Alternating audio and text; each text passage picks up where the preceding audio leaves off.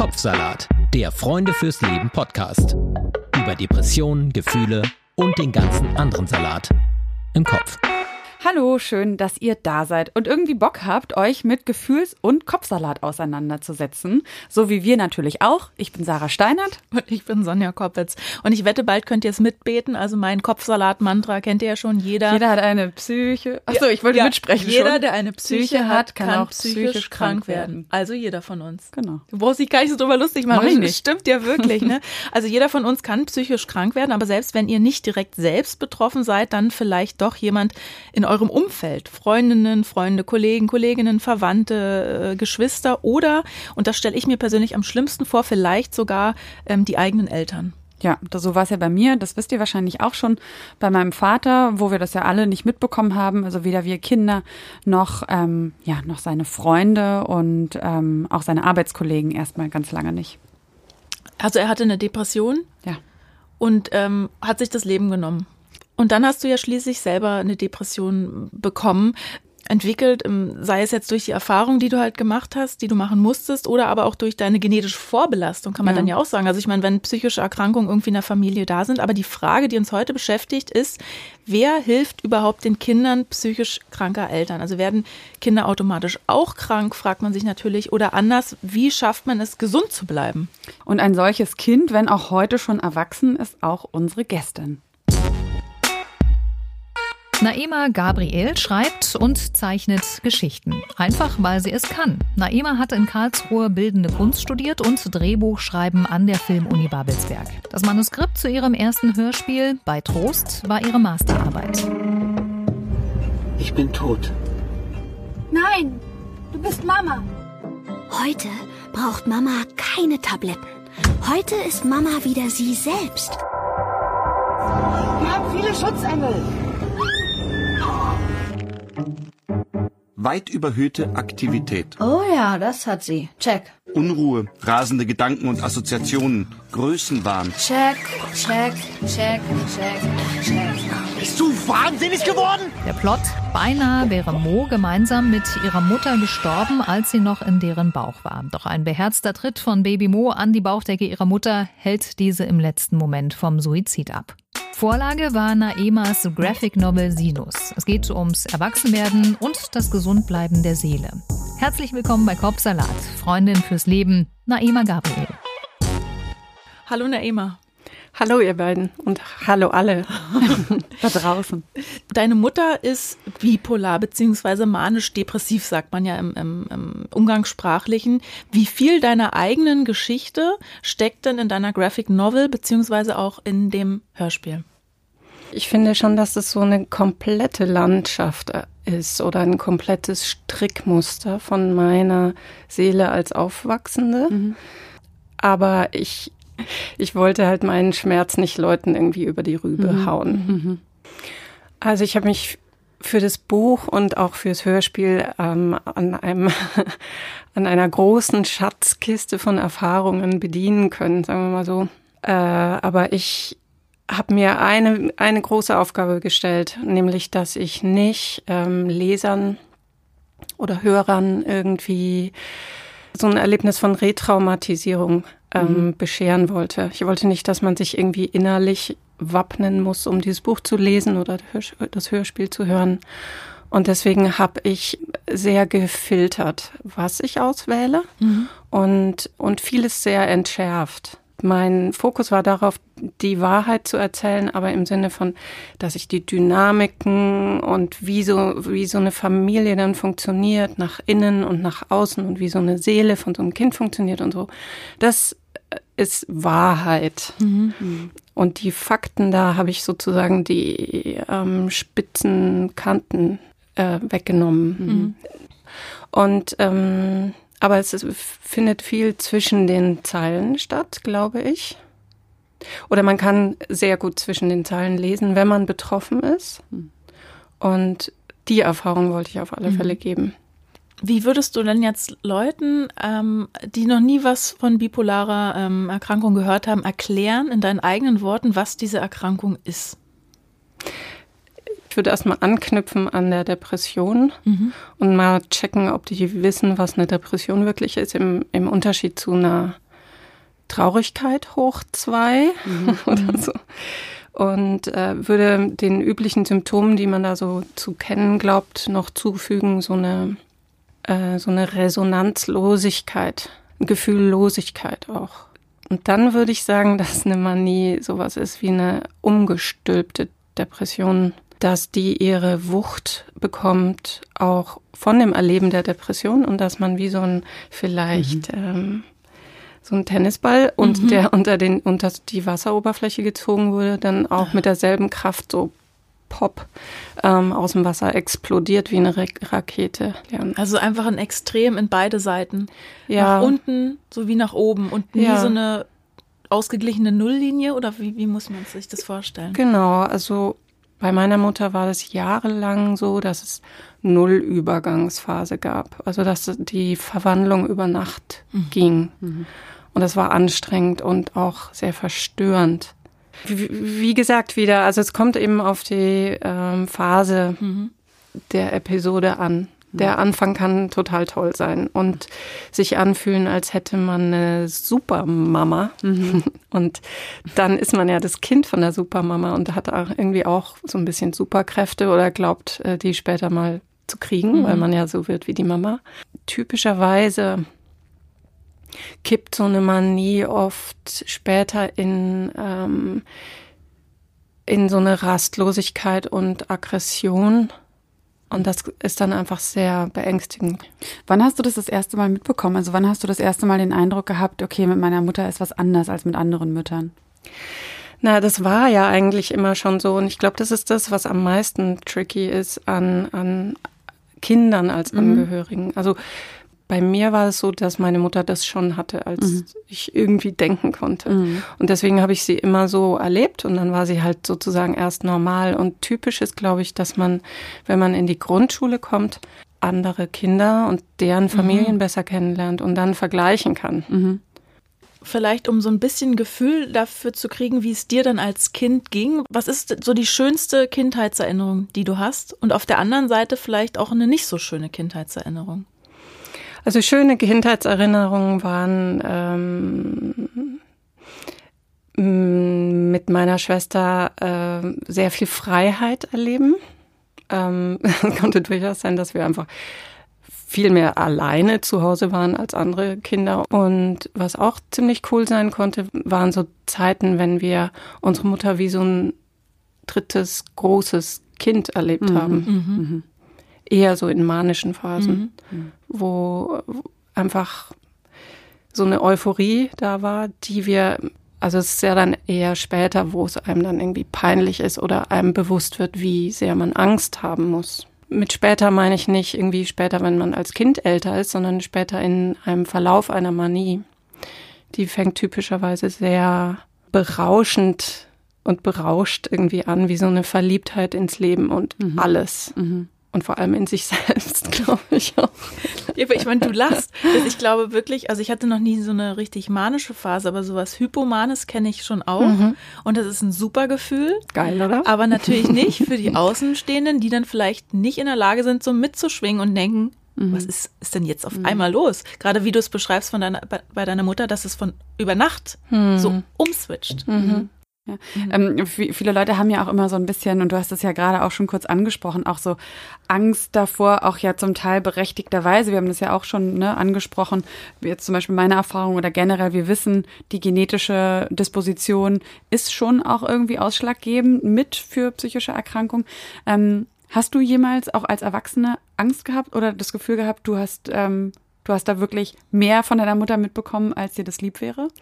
Ich habe eigentlich immer ziemlich regelmäßig, wenn ich verliebt war, Angst hat, mhm. gehabt, dass ich manisch mhm. bin. Also ich habe sowieso einfach ziemlich bald so eine Ecke in mir entwickelt, mit der ich mich selbst beäugt habe. Mhm, mh. Ich will gerne mal so ein bisschen die andere Seite mit, mit ins Boot holen. Ähm, also an dieser Stelle auch ein bisschen die Sicht einer Mutter dazu holen. Wir holen Maike Lanz mit dazu ins Boot.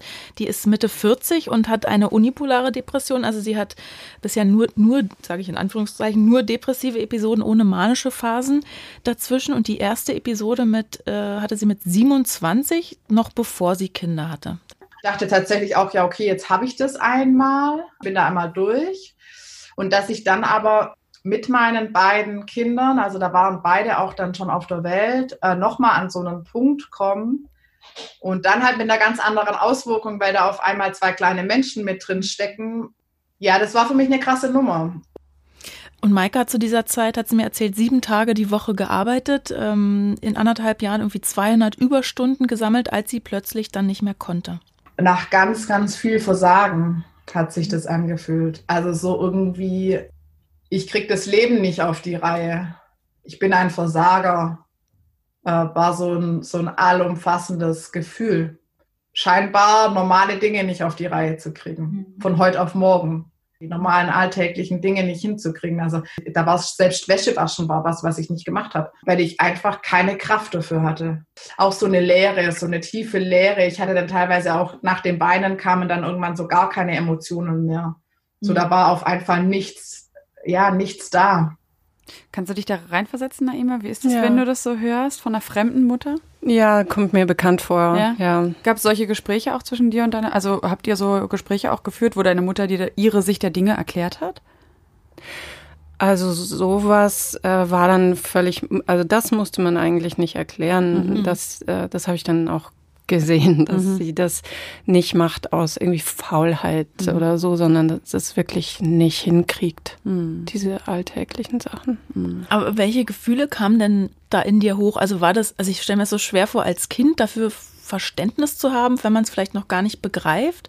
Ich hatte äh, total viel Verständnis. Also ich war, bin sehr empathisch und ähm, also ähm, die Herausforderung war eher, mich ein bisschen abzukapseln und so eine Wut mhm. eines Tages dann ja. irgendwann später als Teenie auch ein bisschen zu kultivieren, weil es dann auch das Gesündere war ja, also das schlimmste Gefühl für ein Kind ist ja oft, sich vorzustellen, meine Mutter liebt mich nicht und so. Und deswegen ist es ja dann eher, dass man das dann auch als Kind irgendwie sich so dreht, die kann das nicht besser an, dann muss ich ihr helfen, weil ich lieb sie ja. Und die Erklärung, die liebt mich nicht, wäre ja so viel schlimmer. Und deswegen findet man, finde ich immer interessant, als Kind ja schnell so Erklärungsmodelle.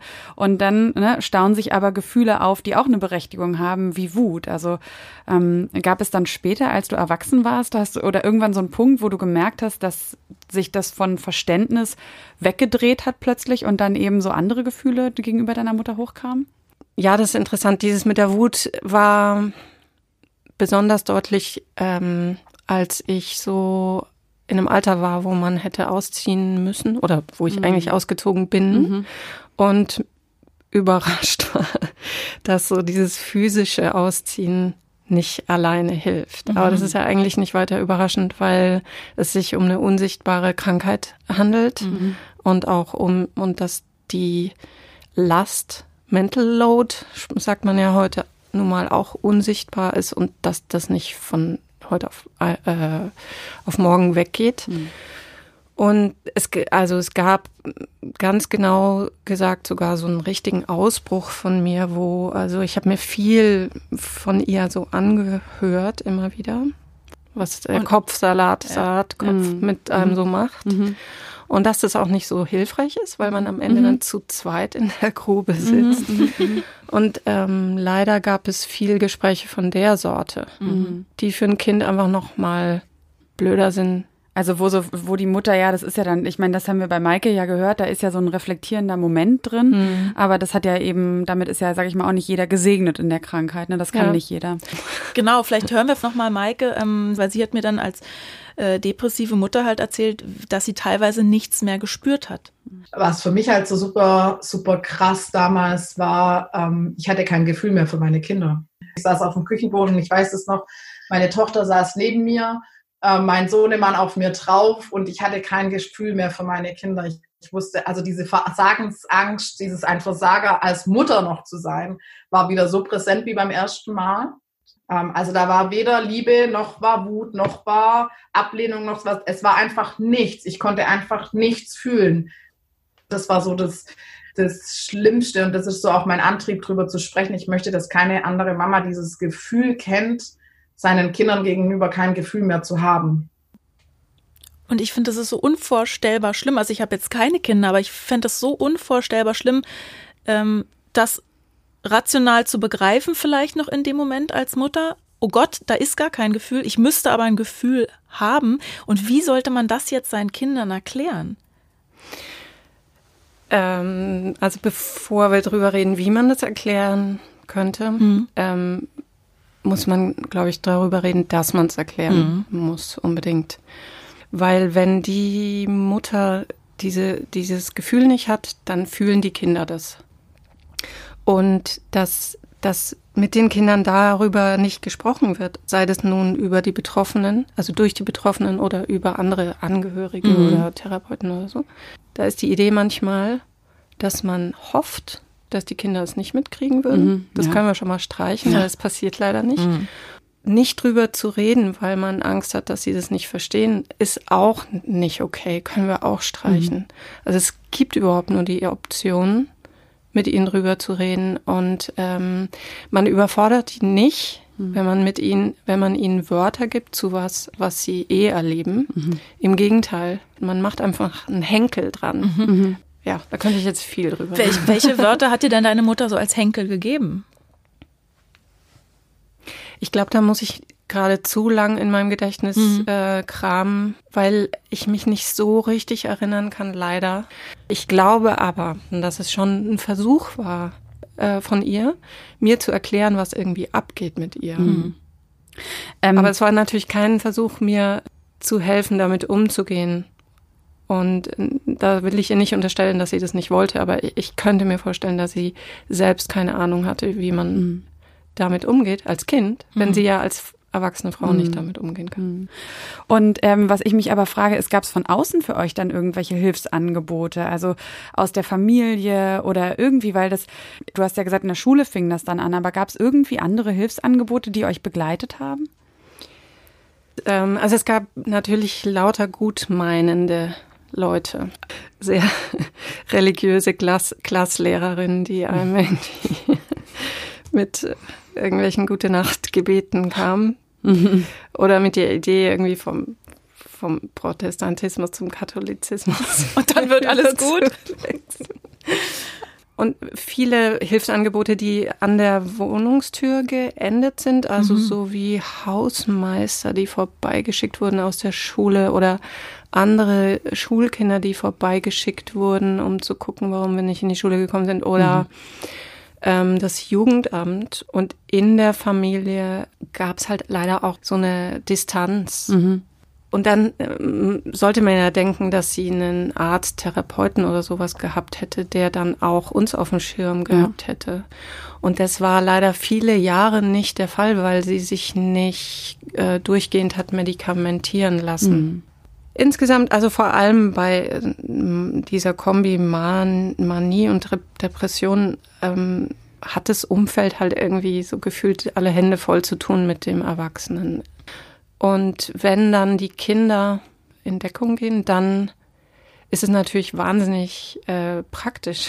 Mhm. Also es wirkt dann so, als würden die Kinder einfach super mit allem klarkommen, wahrscheinlich von außen. Genau, und das ist was, was ich gerne nennen würde, das Parentifizierungsparadox. Und zwar ähm, gibt es das Wort Parentifizierung, gibt es. Das ist so, dass Kinder ähm, so in die Elternrolle für ihre mhm. eigenen Elternteile äh, flutschen, unbewusst.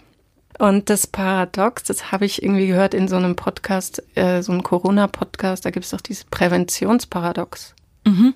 Also man sagt, dass ähm, wenn man super schön Prävention macht, dann steigen die Zahlen nicht so dolle und dann könnte der Eindruck ersche erscheinen, dass das mit dem Corona ja gar nicht ah, ja. gibt. Ja. Ja. Ist ja alles gar nicht so schlimm. Und das äh, ja, Parentifizierungsparadox wäre genau das, dass mhm. man irgendwie denkt, wieso? Mhm. An, an der Stelle würde ich gerne nochmal weitersprechen mit dir über diesen Rollenwechsel, den man dann als Kind ja dann irgendwie mitmacht, durchmachen muss, wenn man auf einmal das Gefühl hat, man, man, muss sich um die eigene Mutter kümmern. Und auch das, äh, was du vorhin ähm, noch gesagt hast, dass die Hilfe, die ihr bekommen habt, meist an der Wohnungstür geendet hat. Ich frage mich, wie war denn dein Übergang dann so ins Erwachsenenleben? Weil auf deiner Homepage hast du es auch ganz, ganz schön beschrieben, auch nochmal um auf dein äh, Hörspiel und das Buch zu kommen. Wenn du mit einer Mutter im Auto sitzt, die abwechselnd himmelhoch jauchzend und zu Tode betrübt ist, wird die Autofahrt zu einem wilden Abenteuer voller Kurven über Berge und durch Täler, mal Fullspeed, mal im Schneckentempo, mal wunderschön und mal lebensgefährlich, bis du selber Autofahren lernst. Wie und wann hast du denn quasi im übertragenen Sinne Autofahren gelernt für dich? Also ich glaube, bei dem Text kommt nach diesem, bis du selber Auto fahren lernst und dann kommt so, denkste Puppe, mhm. oder? Weil das ist so dann die Hoffnung, dass wenn das alles leichter wird, sobald mhm. man erwachsen wird und man ist ja mit 18 mhm. erwachsen. ja, für mich hat sich da erst rausgestellt, wie schwer das ist, erwachsen zu werden, wenn man keine Kindheit hatte. Ja. Ich trage jetzt mal ein bisschen Fett auf, mhm. aber aber ja, jetzt äh, gehe ich wieder in die Richtung, dass ich das Problem beschreibe, aber deine Frage war eine andere. Nee, die Frage wo, war, wo, wo hast du quasi Autofahren gelernt? Also wo hast mhm. du dein Leben dann in die Hand genommen, mhm. dich vielleicht, ich weiß es nicht, so weit von deiner Mutter distanziert, differenziert mehr mhm. und dich um dich, um deine eigenen Bedürfnisse gekümmert? Ja, also es war so, als ich noch weiter von zu Hause ausgezogen war und studiert habe, dass ich einmal echt eine Sendepause von einem Jahr mhm. hatte mit meiner Mutter. Ich habe ihr da was gesagt, das muss ich jetzt echt dazu sagen, dass es keine Empfehlung ist, aber als in einem Gespräch, wo sie ähm, von Suizidgedanken gesprochen hat, ist es aus mir rausgeplatzt, mhm. dass ich mhm. gesagt habe, dann tu's doch, ich kann dich eh nicht mhm. retten. Und es ist echt hier so, nicht nachmachen mhm. irgendwie zu Hause. Mhm. Aber es ist trotzdem Aber nachvollziehbar, finde ich. Ist, ja, genau. Und, und deswegen habe ich das auch geschrieben, weil ich das wichtig finde, dass ich will das Signal halt raussenden, dass ich dieses Gefühl verstehe. Und es war gut, dass ich das geschrieben habe. Ich habe von vielen gehört, ähnlichen Jugendlichen in der Situation. Erst neulich wieder, dass, dass, dass eine junge Frau sich wirklich wünscht, zu wissen, wann ihr Vater endlich stirbt. Und mhm. das ist das Traurigste, was ich je gehört habe, weil ich weiß, dass das natürlich kein Kind sich wünscht. Mhm. Und dass das einfach ein Ausdruck ist von totaler Überforderung und von einem Gefühl von Machtlosigkeit. Ja. Ähm, aber nichtsdestotrotz, ich wollte nochmal auf deine Frage zurückkommen. Das war schon der Anfang von so einer Emanzipation. Mhm. Genau. Und sie hat sich ja ein Jahr lang nicht das Leben genommen und bis heute nicht das Leben genommen. Äh, zu diesem dann tust doch endlich mhm. äh, Satz von mir gibt's auch noch eine um ein Jahr verzögerte Antwort von meiner Mutter, mhm. die äh, nämlich, als wir uns wieder, als wir wieder in Kontakt gekommen sind, gesagt hat, endlich hat mich mal jemand nicht wie ein Kind behandelt. Ähm, wie gesagt, nochmal, das ist nicht der Trick, so tough love. Und es könnte auch nach hinten losgehen. Aber weißt du, was du in dem Moment ja auch gemacht hast, ist, ähm, deswegen verstehe ich, dass das der, mhm. der Wendepunkt mhm. vielleicht war, da hast du nicht mehr die Verantwortung für sie übernommen. Ja. Und vielleicht ja. könnte man ja sagen, ja, du äh, aufgefordert, aber ich glaube, da behaupte ich jetzt einfach mal, niemand, der, ähm, also niemand, der sich nicht das Leben nehmen möchte oder so, oder beziehungsweise ich weiß nicht, wie stark so, so, so ein Satz von außen wirklich dann darüber entscheidet, ob das jemand macht. Aber aus deiner Perspektive ist es ja wirklich, hey, selbst wenn du es machst, so quasi im extremsten Fall, ähm, selbst da gebe ich die Verantwortung irgendwie für dich ab. Ja. Und wenn du das machen möchtest, dann musst du das machen. Und so, es gibt ein total schönes Gedicht, ähm, das ist aus dem 18. Jahrhundert, glaube ich, das habe ich nach dem Tod meines Vaters gelesen, ähm, was so ein bisschen hilft, auch so den Tod zu verstehen oder mit Tod umzugehen. Ähm, und da heißt es immer, ich bin ich und du bist du. Und ich finde diesen mhm. Satz halt so gut, so was, mhm. ne, was du machst, egal während deines Lebens oder nach deinem Tod oder auch im Moment, wenn du dich dafür entscheidest, auch dein Leben wie mein Vater zu beenden, das ist deine, es ist deine Sache, äh, so ein bisschen. Ne? Ich finde das dass neben all dem, was wir immer sagen über Prävention und sowas, ist es irgendwie auch wichtig, finde ich, zu trennen, das eigene Leben von mhm. dem Leben aller anderen. Also man trägt eben nicht die Verantwortung für das Leben anderer. Und es ist auch so, ähm interessant, dass du das jetzt sagst, weil ähm, ich habe da auch mit Maike drüber gesprochen, die erzählt hat, was sie über ihre also über ihre Depression eigentlich erst gelernt hat, was ihre Bedürfnisse und äh, Gefühle so sind. Und das betrifft ja kranke Menschen und auch gesunde, dass das total wichtig ist. Was will ich denn wirklich? Was lebe ich denn für ein Leben? Was, welche, welche Erwartungshaltungen erfülle ich denn permanent? Welche gesellschaftlichen Verpflichtungen meine ich mir auferlegen zu müssen? Wenn ich gespürt habe, ich will das nicht, wirklich dafür einzustehen und zu sagen, Nein, okay, ich möchte das nicht. Und ein Nein, sagt mir immer so platt, ein Nein zu anderen ist ein Ja zu sich selbst. Aber das ist was, was ich mir total verinnerlicht habe dieses, es hat mit gar niemand anderem zu tun, mhm. wenn ich Nein sage, sondern es ist nur für mich. Da ist die Frage an dich, Naima, wie kriegst du das hin? Wie grenzt du dich ab? Wie schützt du dich selbst heute auch noch? Ja, äh, komisch. Ich weiß jetzt gerade gar nicht mehr so, aber es ist so, dass ich äh, tatsächlich mir die Probleme von anderen Leuten nicht mehr so anziehe, aber wann und wie ich das mache, irgendwie. Ich glaube, man wird ein bisschen besser darin, auch so abzuscannen. Okay, gibt's Lebensgefahr mhm. irgendwie für die andere Person oder für mich oder für irgendwelche beteiligten Kinder oder so?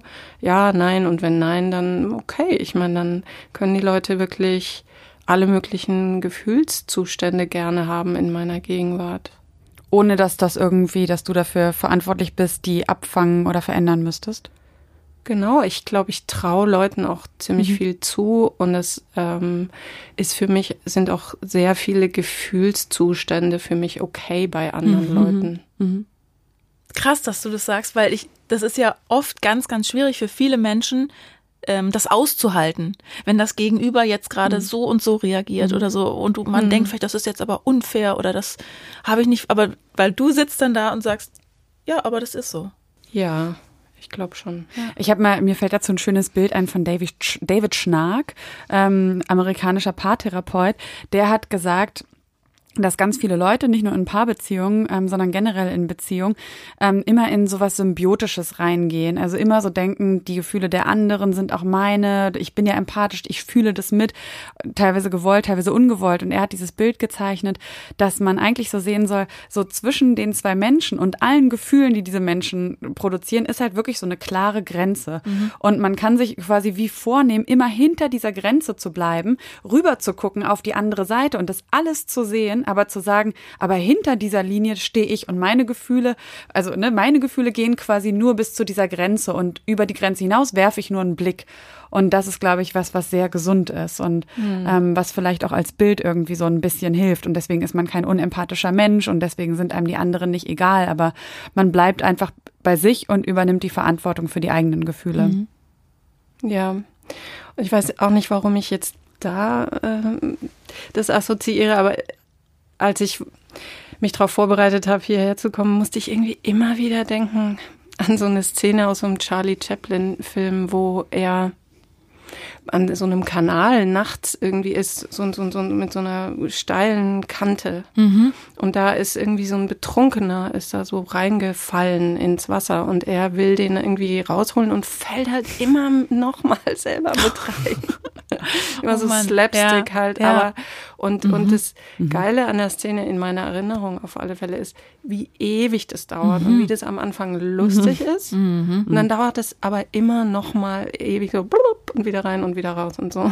Und einfach dadurch, dass es so lang, lang, lang dauert, wird es einfach so absurd und so traurig mhm. und so mhm. wahr. Mhm. Ja. Dieses mit reinziehen, mit runterziehen, ja, demjenigen, der ja helfen will, den ja. anderen rauszuziehen. Ja, und dass man halt eine Stabilität braucht mhm. und oder eine Überzahl vielleicht auch von Leuten, die draußen mhm. sind, mhm. um, um einem mhm. rauszuhelfen. Das ist ein ganz gutes Schlusswort, finde ich. Das möchte ich auch gerne dir überlassen. Und zwar, weil du dich ja viel ähm, engagierst für die Belange von ähm, Kindern psychisch erkrankter ähm, Eltern. Ähm, was möchtest du quasi als Fazit den mit auf den Weg geben? Mir ist aufgefallen, dass wenn man diesen Kindern helfen möchte, dass man oft spricht, ich höre oft Sozialarbeiter oder so sprechen von diese Kinder unterstützen. Und da kriege ich irgendwie die Krise, weil das klingt so, wie wenn irgendwie ein Mann, mit dem ich wohne, mir sagt irgendwie, ich unterstütze dich doch bei der Hausarbeit. Oder? Da, mhm. da mhm. haben wir alle mittlerweile gelernt, eine Allergie dagegen, dagegen zu kriegen, weil wir wissen, das impliziert ähm, dass die Hausarbeit meine mhm. wäre. Und es ist auch nicht die Arbeit von mhm. Kindern irgendwie ihren Eltern aus der Patsche zu helfen, mhm. sondern die müssen entlastet werden. Und, und noch einen Schritt weiter eigentlich, ähm, die Eltern, egal was Eltern brauchen, um ihren Elternjob gut zu machen, die brauchen Unterstützung. Und Kinder dürfen Kinder bleiben. Ja, ein schönes Schlusswort, ähm, vielleicht auch wirklich ein bisschen ermutigend für euch, wenn ihr ähm, eben wirklich Kinder seid, ähm, deren Eltern psychisch erkrankt seid. Ähm, ich glaube, man kann auch sagen, das ist auch so ein bisschen, ja genau, ihr dürft Kinder sein, ähm, egal wie alte Kinder ihr jetzt seid, ihr seid dafür nicht verantwortlich ähm, und ihr könnt vielleicht euch irgendwie darum kümmern, dass eure Eltern Unterstützung bekommen, aber ihr dürft euch auch für euch selbst Unterstützung holen, dass ihr euer Leben schön leben könnt, dass ihr glücklich seid im Leben. Und ähm, ja, wir waren sehr glücklich, Naima Gabriel, dass du heute bei uns zu Gast warst bei Kopfsalat. Danke, es hat mir Spaß gemacht. Und wir hoffen, ja, euch auch. Ähm, Sonja, möchtest du noch was sagen? Gucken Sie sich so an. Ich, ich soll immer sagen, dass, dass ihr uns äh, abonnieren sollt, den Podcast, damit ihr keine Folge mehr verpasst. Weil stellt euch vor, ihr hättet jetzt Naema verpasst. Ja. ja? Undenkbar. Undenkbar, wirklich. Ein Leben ohne Naema. Das ist ab sofort nicht mehr möglich. Also vielen Dank fürs Zuhören und bis zur nächsten Folge. Wenn ihr euch nicht sicher seid, ob ihr selbst unter einer Depression leidet oder Freunde, Verwandte und Bekannte, dann geht zum Hausarzt. Infos zu weiteren Anlaufstellen und Krisenberatungen findet ihr auf der Homepage von Freunde fürs Leben auf frnd.de. Dort könnt ihr den Verein und damit auch diesen Podcast mit Spenden unterstützen.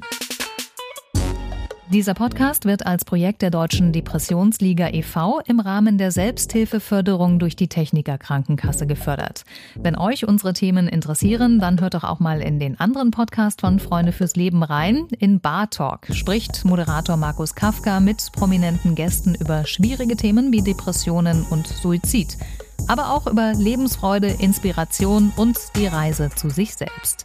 Bar Talk gibt's überall, wo es Podcasts gibt und auf der Homepage von Freunde fürs Leben unter frnd.de slash podcast. Was glaubt ihr denn, was ihr seid? Verdammt nochmal. Verrückt oder sowas? Ihr seid es nicht. Kopfsalat. Der Freunde fürs Leben Podcast.